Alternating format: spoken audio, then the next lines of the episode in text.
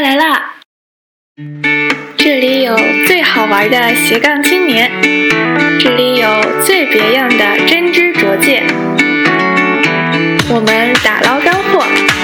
也把理想诉说。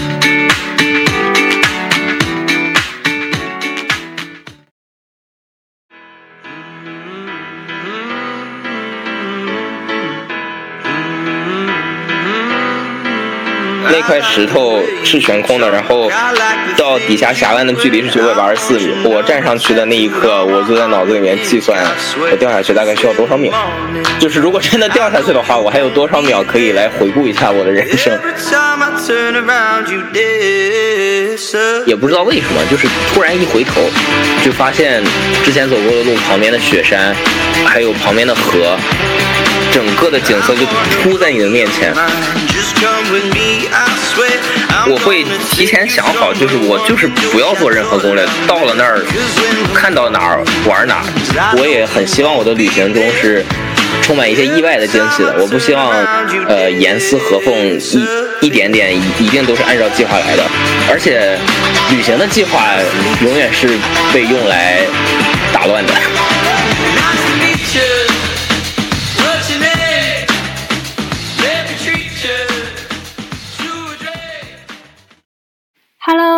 大家好，欢迎收听本期节目。今天的斜杠青年是我初中最好的朋友猴哥。猴哥呢是一个酷爱旅行的人，他应该只有南极洲还没有去过了。来，猴哥先跟大家打个招呼吧。大家好，我是猴哥。先给大家念一条猴哥的朋友圈。猴哥说：“二零一九年。”好像过得还行，完成了个小目标，六大洲打卡。这怎么有点像最近走红的凡尔赛文学啊？不经意间深藏功与名。二零一七年左右，我注意到猴哥开始了高频次的旅行，他还开设了一个叫做“猴子不上班”的公众号，分享自己的旅行攻略。那么，究竟是一个怎样的转折点？让猴哥突然开始对诗和远方如此充满向往呢？其实我觉得我应该是一直是一个对诗和远方很向往的人。其实我小时候，我爸妈就经常会带我出去玩，但只不过小时候的出去玩呢是在国内，然后可能跟跟团儿这种形式比较多。然后上了初中、上了高中以后，学习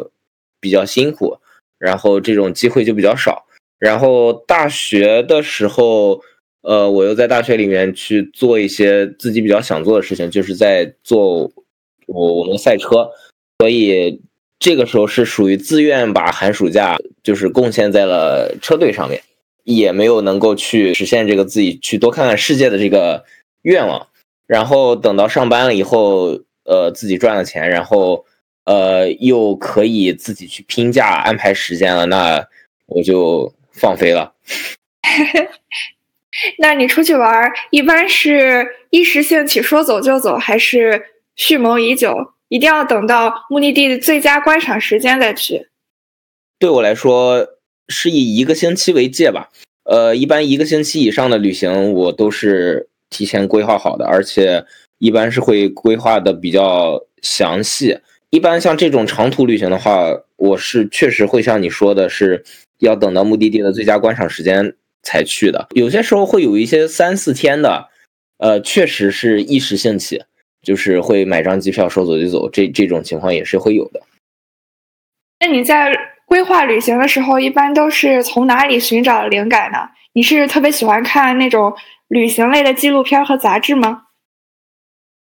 其实有很多方式可以让我种草目的地，比如说看电影，然后会有很漂亮的电影取景地，然后。随便一搜就会发现，哇，这个地方好好玩，然后就会想去。有的时候，我甚至在计划一次旅行的时候，会在搜索游记的时候，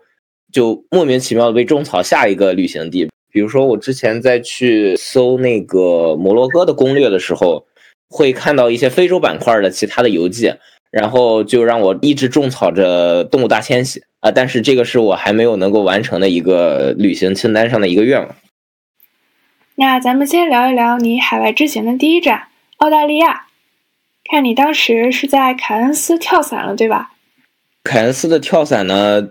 一般来说有两个地方，一个是凯恩斯的 City，呃，可能是市中心或者是市郊的某个地方，但是离凯恩斯不会太远。如果时间很紧张的话，可以去报这个跳伞，只需要半天。但是我个人。是极力推荐另一个行程，是去要去到一个离凯恩斯大概两小时多车程的地方，叫做 Mission Beach，是一个海滩。呃，这个地方跳伞的话，是会比市中心跳伞看到更加美丽的景色。我印象非常深刻的就是我从飞机上跳下来，然后在自由落体还有开伞的时候，下面的景色非常非常的美。是一边大海一边丛林，然后中间镶着一条金边，那条金边就是 Mission Beach，就是那条沙滩。然后你在空中会一直看到这个特别美丽的景色，然后最后降落到沙滩上，整个体验是非常非常棒的。而且凯恩斯的跳伞，呃，应该是说做的非常成熟吧，就是全程都会跟你讲很多安全的安全方面的知识，然后不会让你感到。很危险，或者是生命受到威胁，这种情况应该是不太存在的。还有一点我想说的就是，跳伞这个事情虽然听起来好像很吓人，但是就我们平常能接触到的这种休闲跳伞的话，我个人认为不是特别危险。因为我们去跳伞的话，其实你只是一个挂件儿，就是有一个教练会在你后面操作所有的。跳伞的相关事宜，你自己是不用动手的。这些教练都是已经飞过可能成千上万次，呃，经过了无数的训练、无数的飞行，所以其实他们的专业能力是很强的。而且像这种的话，它会有主伞，会用会有备用伞。你在空中的时间其实也足够长，呃，就算所有的备用伞都失效了，其实也是有机会让别人来。救你的，所以对于可能想尝试跳伞，但是会下意识的觉得这项活动很危险的人来说，我想说的就是大胆尝试吧，你会很喜欢它，而且没有想象中的那么危险。好的，猴哥，你已经成功的说服我了，我打算之后去试一下跳伞。所以跳伞是不是比赛车会更富有速度与激情？所以让你特别的着迷？说句实话呢，我其实并不知道赛车的速度与激情实际上的体验是什么，因为我虽然是赛车队的，但我是造赛车的，不是开赛车的，所以这件事情上我可能没有没有什么发言权。但是这件事让你可以亲身的去体验那种刺激了，所以格外的难得。是的。那如果听众朋友有任何人对跳伞产生了兴趣，欢迎找我要到猴哥的私信方式询问猴哥跳伞事宜。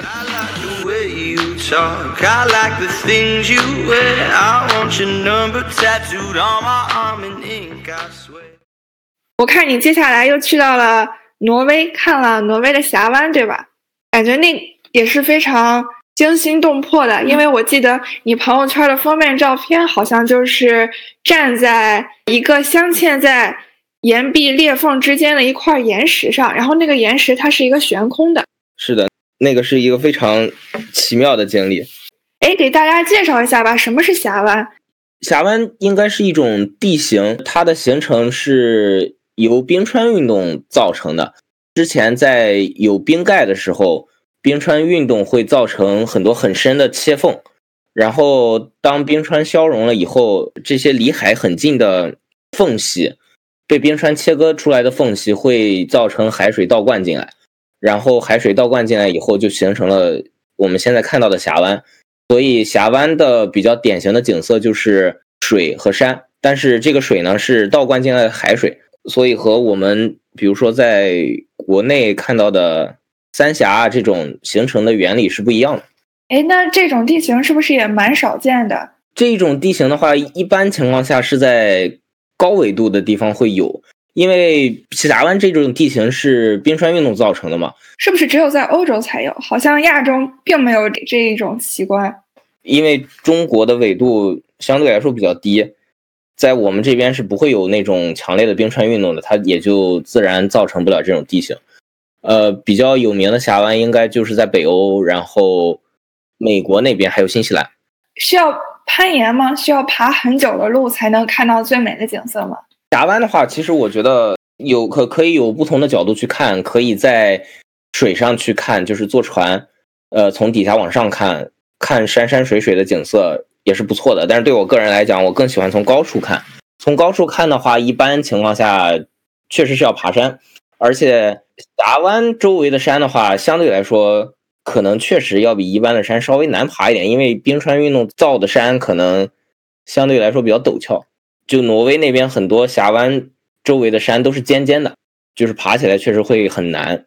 但是从高处看的景色真的非常的壮观。哎，那站在那块悬空的石头上是一种什么样的感觉？那块悬空的石头 是在是在我做挪威攻略的时候看到的，然后当时看到了以后，我就觉得这是我一定想要去尝试一下的事情。但是去之前我也没有底，到底我敢不敢站上去那块石头？然后，当我真的费尽千辛万苦爬到了那块石头旁边的时候，其实我的内心反而恐惧什么的就消散了。可能是因为那个时候的肾上腺素已经达到了顶峰，我其实都没有什么特别大的恐惧了。真正站上去的时候的话，我想的事情居然是：假如我真的掉下去的话，我需要多少时间着地？这是这是我真的当时内心最原始的想法，就是那块石头是悬空的，然后到底下峡湾的距离是九百八十四米。我站上去的那一刻，我就在脑子里面计算我掉下去大概需要多少秒。就是如果真的掉下去的话，我还有多少秒可以来回顾一下我的人生，就很神奇的一个事情。可能那一刻就是周围自然环境的那种壮美，给了你一种莫名的力量吧。而且来都来了，是的，是的，是的。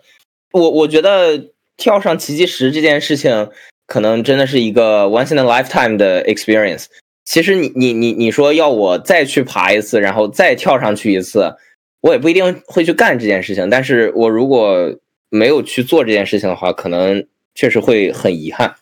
而且就是奇迹石的话，那块石头本身大概可能有个两三平方米。那么大吧，其实上面是可以站两个人的。当你真正跳上去站在那块石头上面的时候，只要没有很大的风，其实确实不是特别害怕，因为可以站得稳稳的。最害怕的时候其实是跳上去和跳下去的时候，因为那块石头你也看到了，就是它是悬空的，和两边都不是你能平着走上去的。它是呃，就是跳上奇迹石的过程是你要先绕到背后的一个岩石，然后那里有一个。铁环一样的抓手，然后在那里调整一下呼吸，然后一个箭步跳上去。那一下是真正会让你心生恐惧的，因为你在跳上去的时候，你整个人是在空中，而且你必须要落稳到那块石头上，那块两三平米见方的石头上。如果你那个时候没 落稳的话，那可能真的就是跟人生说再见了吧。而且我。我清楚的记得，我在拉着那块铁环准备往上跳的时候，我有看到那块石头上，那块石头上有点沙子，它可能会稍微有点滑的。但是我选择了相信我的登山鞋，因为它还是很防滑的。我在想，如果有胆儿非常大的情侣，可以跳上去拍一张婚纱照。呃，确实是的，那个会有胆儿非常大的情侣。上去拍照，因为那块奇迹石上就只能站最多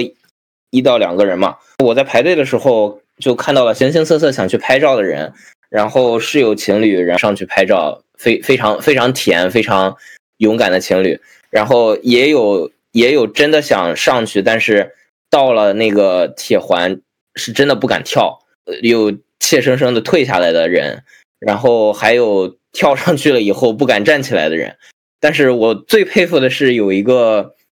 我不知道是哪国的一个一个小姐姐跳上了奇迹石以后，在奇迹石上又跳起来拍了一张照片。就是他在那块石头上跳起来的时候，所有在场的人都在惊呼，因为那个真的是一个非常危险的事情。但是我们也都觉得他特别特别的勇敢。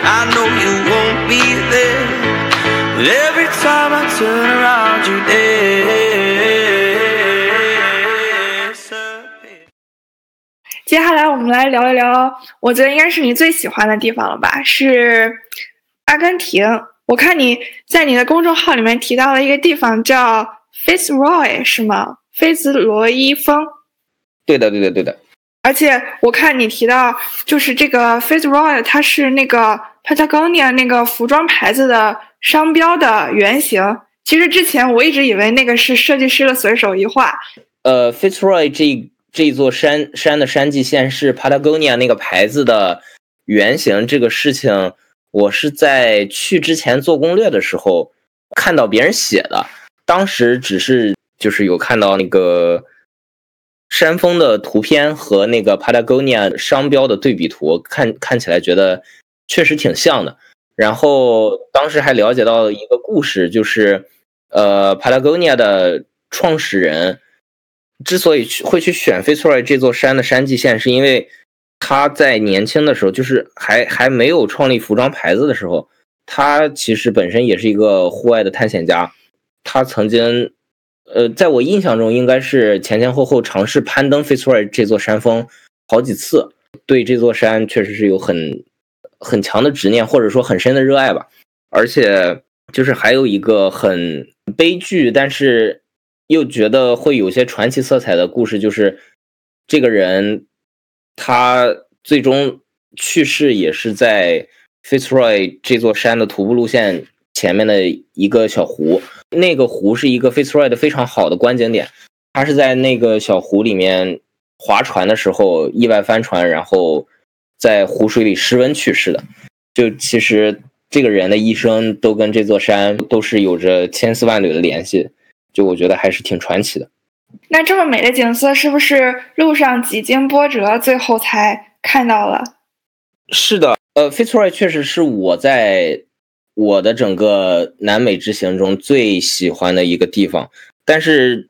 这个地方的话，可能会带有很多我个人的体验，因为这个我最喜欢的地方是经历了非常非常多的机缘巧合才看到的一个景象。其实我在查攻略的时候，也有很多人对比过这个 Fitzroy，还有我也去过的一个智利那边的 Patagonia，就是百内国家公园，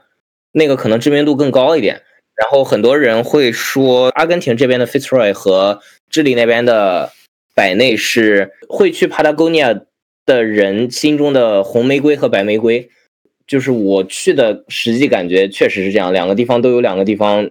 特别的美。但是我对 Fitzroy 更喜爱的原因就是真的太多机缘巧合了，让我觉得很神奇。首先，一般人看到的 Fitzroy 呃应该是那种蓝色的湖、灰色的山体，但是我去的时候，因为不是最旺季，我是十月份去的，最旺季实实际上是每年的十二月份到第二年的二月份，就是南美的夏天。因为我是赶着国庆的时候去的嘛，我去的时候实际上还是南美的初春。那个时候，呃，还有很多雪，而且很多冰还没有化，所所以这条大雪覆盖的 Fitzroy 的徒步线，可能给我带来了一些非常非常特别的体验。首先呢，就是我刚才说的，我看到了跟大多数人看到都不一样的景色。第二，就是因为前一天刚下的大雪，所以会造成整个徒步线的难度增加了很多，因为在刚下过的松软的雪里面走路，其实是一件非常非常耗体力的事情。呃，它的徒步路线是这样的，总共是一条单程十一公里的线路，前四公里一个还比较平缓的上坡，中间的四到五公里是很轻松的平路，最后一公里是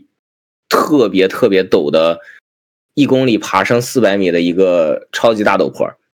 而且是就是这条线路的话是。一直海拔在上升的，也就是说前一天下过雪，从最开始路上就已经可以看到雪了，然后越往上爬，这个雪是越厚的。本来最难的地方就在海拔最高的地方，然后那个地方的雪又是最厚的，所以难度又加倍了。就是在爬最后的那一公里四百米爬升的那个陡坡的时候，基本上每踩一脚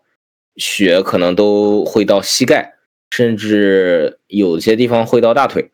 是在这种情况下，一步一个脚印的往上爬，虽然爬得很辛苦，但是又是秉承着这个来都来了的信念，就一直吭哧吭哧的，一步一个脚印的在陡坡上爬。而且当时的话，就是这条线路是我当时刚到刚到南美，第二天或者第三天就去走的。当时其实时差还没有完全倒过来，而且徒步的节奏还没有完全找到，所以最后那一公里的上坡走走停停。特别特别的累，大概爬了一半多的时候，也不知道为什么，就是突然一回头，就发现，因为你你的视角已经拔高了很多，之前走过的路旁边的雪山，还有旁边的河，整个的景色就突在你的面前，而且之前经历了那么多的辛苦，突然看到这么美的景色，真的就是有一种特别特别感动、特别特别兴奋的感觉。啊，当然，这个坡还是要爬上去的。但是在我回望看到那个景色的那一瞬间，我就是感觉整个人得到了一种升华。虽然身体是在地狱，但是你的眼睛是在天堂里的。呃，是的，呃，但是身体也确实是在地狱里的。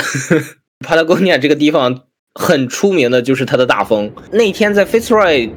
的风其实还可以。但是到了徒步路线终点的时候，就是海拔也已经有一千多米了。当时那天我记得看的天气预报是，以下小镇的温度是零下二度，到到了那个终点一千多米海拔的那个地方，可能就已经零下八度或者零下十度左右了。然后又吹着嗖嗖的冷风，但是那个景色又非常非常的好。当时我记得很清楚，就是在峰顶的时候，呃，那半个小时总共就六个人，然后那里有一个有一块很大的石头。可以挡挡风。当时在那个终点的六个人，就所有人都蜷缩在那个石头后面。但是因为景色太美了，也没有人想走，但是都冻得瑟瑟发抖，就很有趣。但是我在这一块确实是遭遇过真的会会把人吹跑的风。不过不是在阿根廷，是在智利，就是我刚才提到过的那个智利百内国家公园。在最后一天的时候去看一个叫 Los Cuernos。角峰，角峰的一个观景台，然后那个地方是在百内公园的地图上标志出的大风口。这个标志出的大风口，其实是我在后面想写这个百百内这这个的游记的时候，重新去看地图，我才发现是已经事先标注好的一个 Windy Pass。我再回想到那天的经历，我就觉得哦，原来标注这个是有意义的。我觉得这是无知者无畏。但我相信你可能就算知道那是一个赫赫有名的风口，你还是会去的。哎，你说有有了这个铺垫，你之后是不是就可以去挑战珠穆朗玛峰了？不行的，我觉得这个好像，嗯，不不太有可能。我现在只爬过一个五千米的雪山，那个雪山已经已经够累了。珠峰的体能储备不是一般人能做得到的，这个还是 很难很难很难的。哎，你刚刚提到同行一共有六个人，他们都是来自于哪一个国家？是什么样身份的人？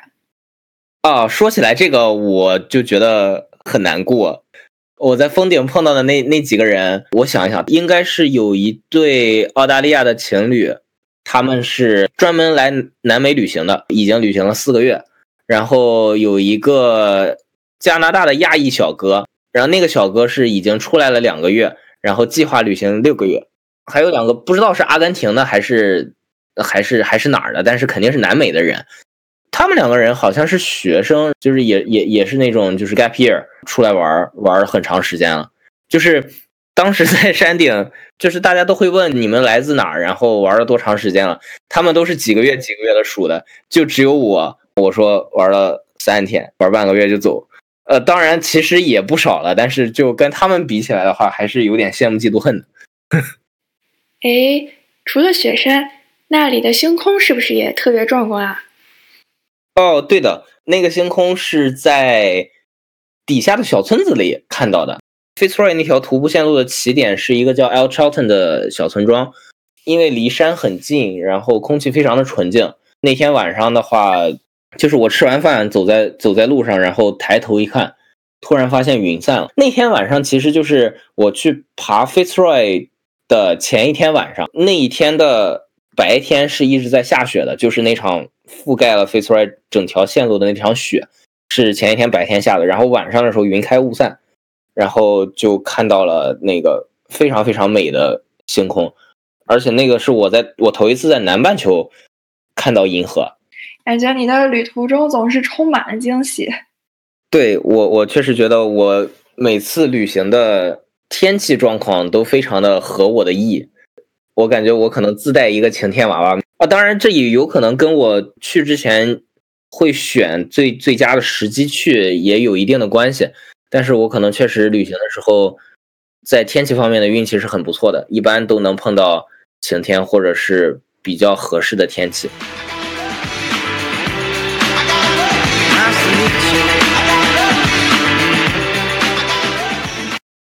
感觉刚刚谈到了这几个地方，你去之前都做了非常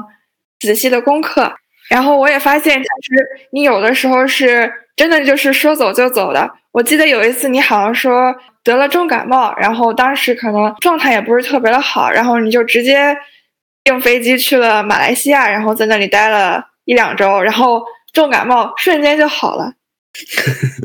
其实只待了四天，四天还是五天的。那次确实是，就是当时感觉工作不太顺心，然后也确实是得了重感冒，就是想找个地方换一个环境休息一下。一个是给身体休息一个一下，一个是给心灵休息一下。当时的马来西亚是电子签，很快就能出签，机票也是提前一一天还是两天买的。这次是确实是一个说走就走的旅行，也不会去做任何攻略，因为我的目标就是去那边找一个地方摊着，也不是说完全是摊着吧，这种是计划性的、无目的的旅行。我会提前想好，就是我就是不要做任何攻略，到了那儿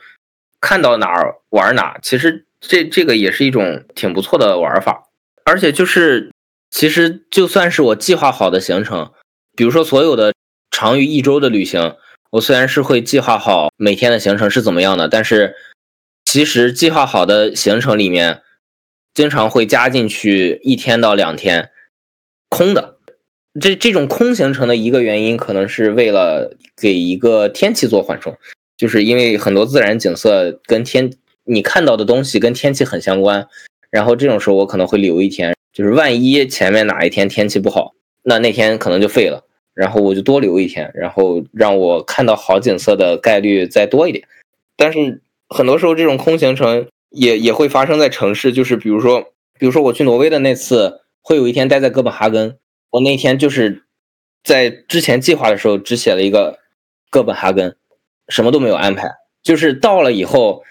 想去哪儿去哪儿，很很随性的去玩儿。这这这是一种很随性的玩法，也也是一个调剂吧。我也很希望我的旅行中是充满一些意外的惊喜的。我不希望呃严丝合缝一一点点一一定都是按照计划来的，而且旅行的计划永远是。被用来打乱的，哎，我觉得这种旅行态度其实特别的好，给自己的计划中留一点 buffer time，而且不一定完全要遵循自己的计划。真正在目的地的时候，也不需要赶场，然后也不需要走马观花，最后可能以一个非常疲劳或者焦虑的一个状态完成了旅行。有的时候可能随性一点，反而会有更大的惊喜。对的，对的，没错。因为我觉得，就我的我的旅行态度就是，我坚决不做一个走马观花的人。其实你也能看到，能从我选的目的地里面看得到，就是我其实很喜欢去一些小众的，然后没有很多人去过的地方，因为我觉得这样的体验可能是相对来说更独特一点的。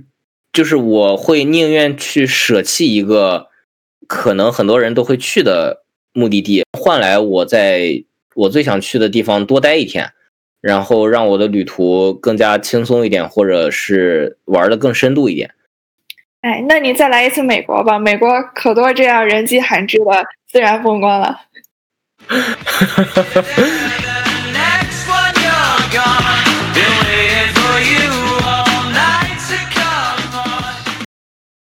哎，但是在有一个地方，你应该是见到了非常非常多的人吧？我记得你说在西班牙的时候，你意外的目睹了他们一年一度的圣周游行。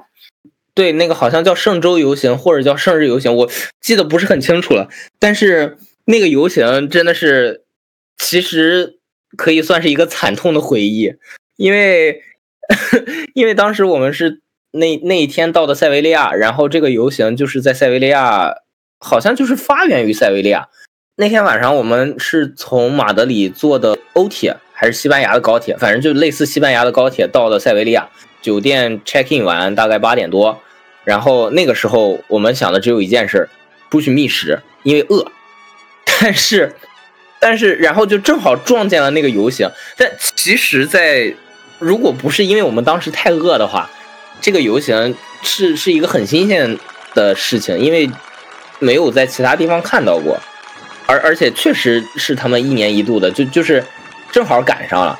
理论上来说，应该也是一个很独特、很奇妙，而且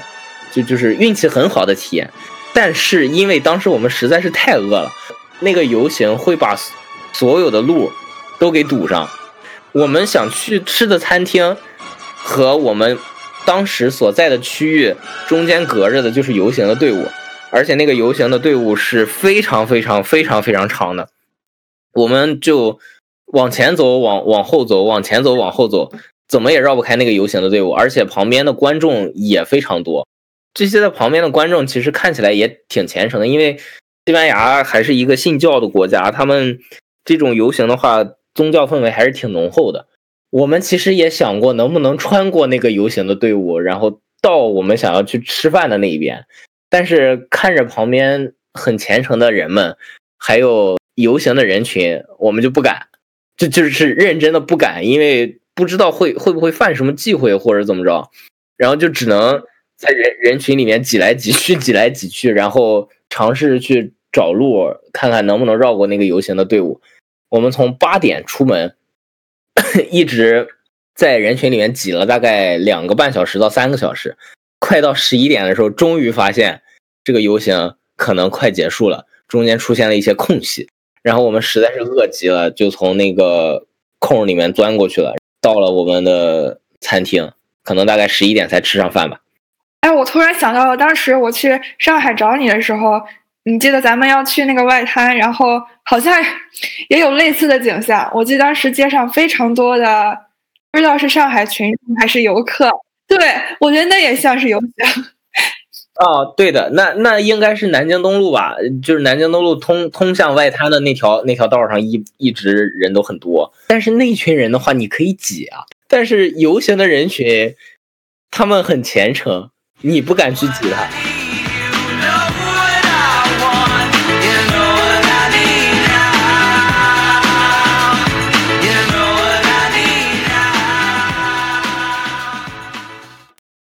哎，那今年的疫情有没有打乱你的出行计划？确确确实是这个，呃，其实其实我也不是说不喜欢国内的景色，我还是觉得国内的国内有很多很多景色完全不输国外。就是我可能更偏向于去国外玩的原因是，我确实不喜欢人扎堆儿的地方，国内人实在太多了。而且我在国内旅行的时候。呃，其实也会发现一些让我很难过的事情，就就就是因为我还比较喜欢去走一些徒步的线路，徒步的线路可能是最接近于大原始的大自然的，这个是让我很喜欢的一件事情。但是在国内的徒步线路和国外的徒步线路会发现一个非常非常明显的区别，就是国内的徒步线路上真的全是垃圾，但是。这件事情在国外的徒步线路上是真的见不到的。我今年八月份去了一趟雨崩，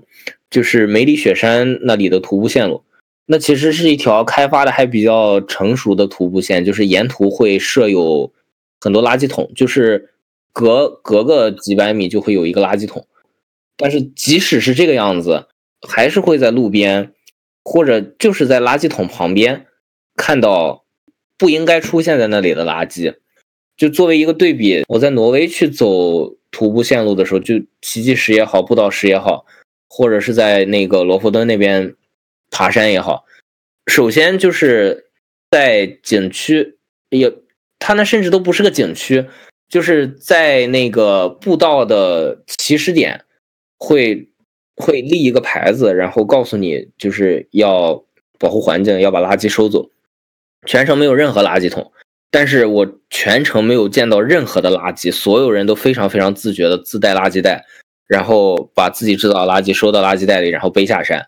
我觉得这种意识确实是需要需要去加强的。我现在自己的话，就是肯定就只要出去玩，任何时候包里面都会背一卷垃圾袋，随时把自己制造的垃圾就放在自己的包里，然后去处理掉。但是，就如果以如果之后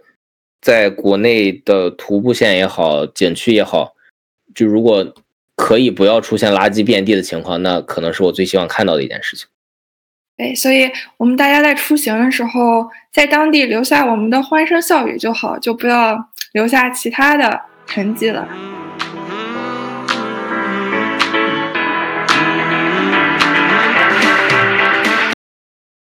那。节目的最后，猴哥，你再给我们科普一个你是旅行之后才知道的冷知识吧？可能最先映入脑海的就是，如果你在国外想要找人拍照，第一选择是亚洲人、中国人或者韩国人或者日本人都可，永远不要选择欧洲人。就是欧洲人拍照的随性让你无法想象。我曾在布道石那里找了一个德国大叔帮我拍照，结果他给我摁了大概一百多张照片，其中有五十张是右手大拇指摁在了镜头上的废片，有四十张拍的不是我，然后有十张把景取到了天上。虽然拍虽然拍到了我，但是完全没有 拍到我想要的效果。后来没有办法，我就给给给那个大叔道了一下谢，然后在旁边转悠了好半天，看他下去了，然后又找了一个带着相机的日本大叔帮我拍照，然后才拍到了我想要的照片。当然，这个可能对于不是不是不不是经常独自旅行的人来讲的话，不会存在这个问题，因为你会有同伴帮你拍照，那可能也还好。或者你需要一个自拍杆。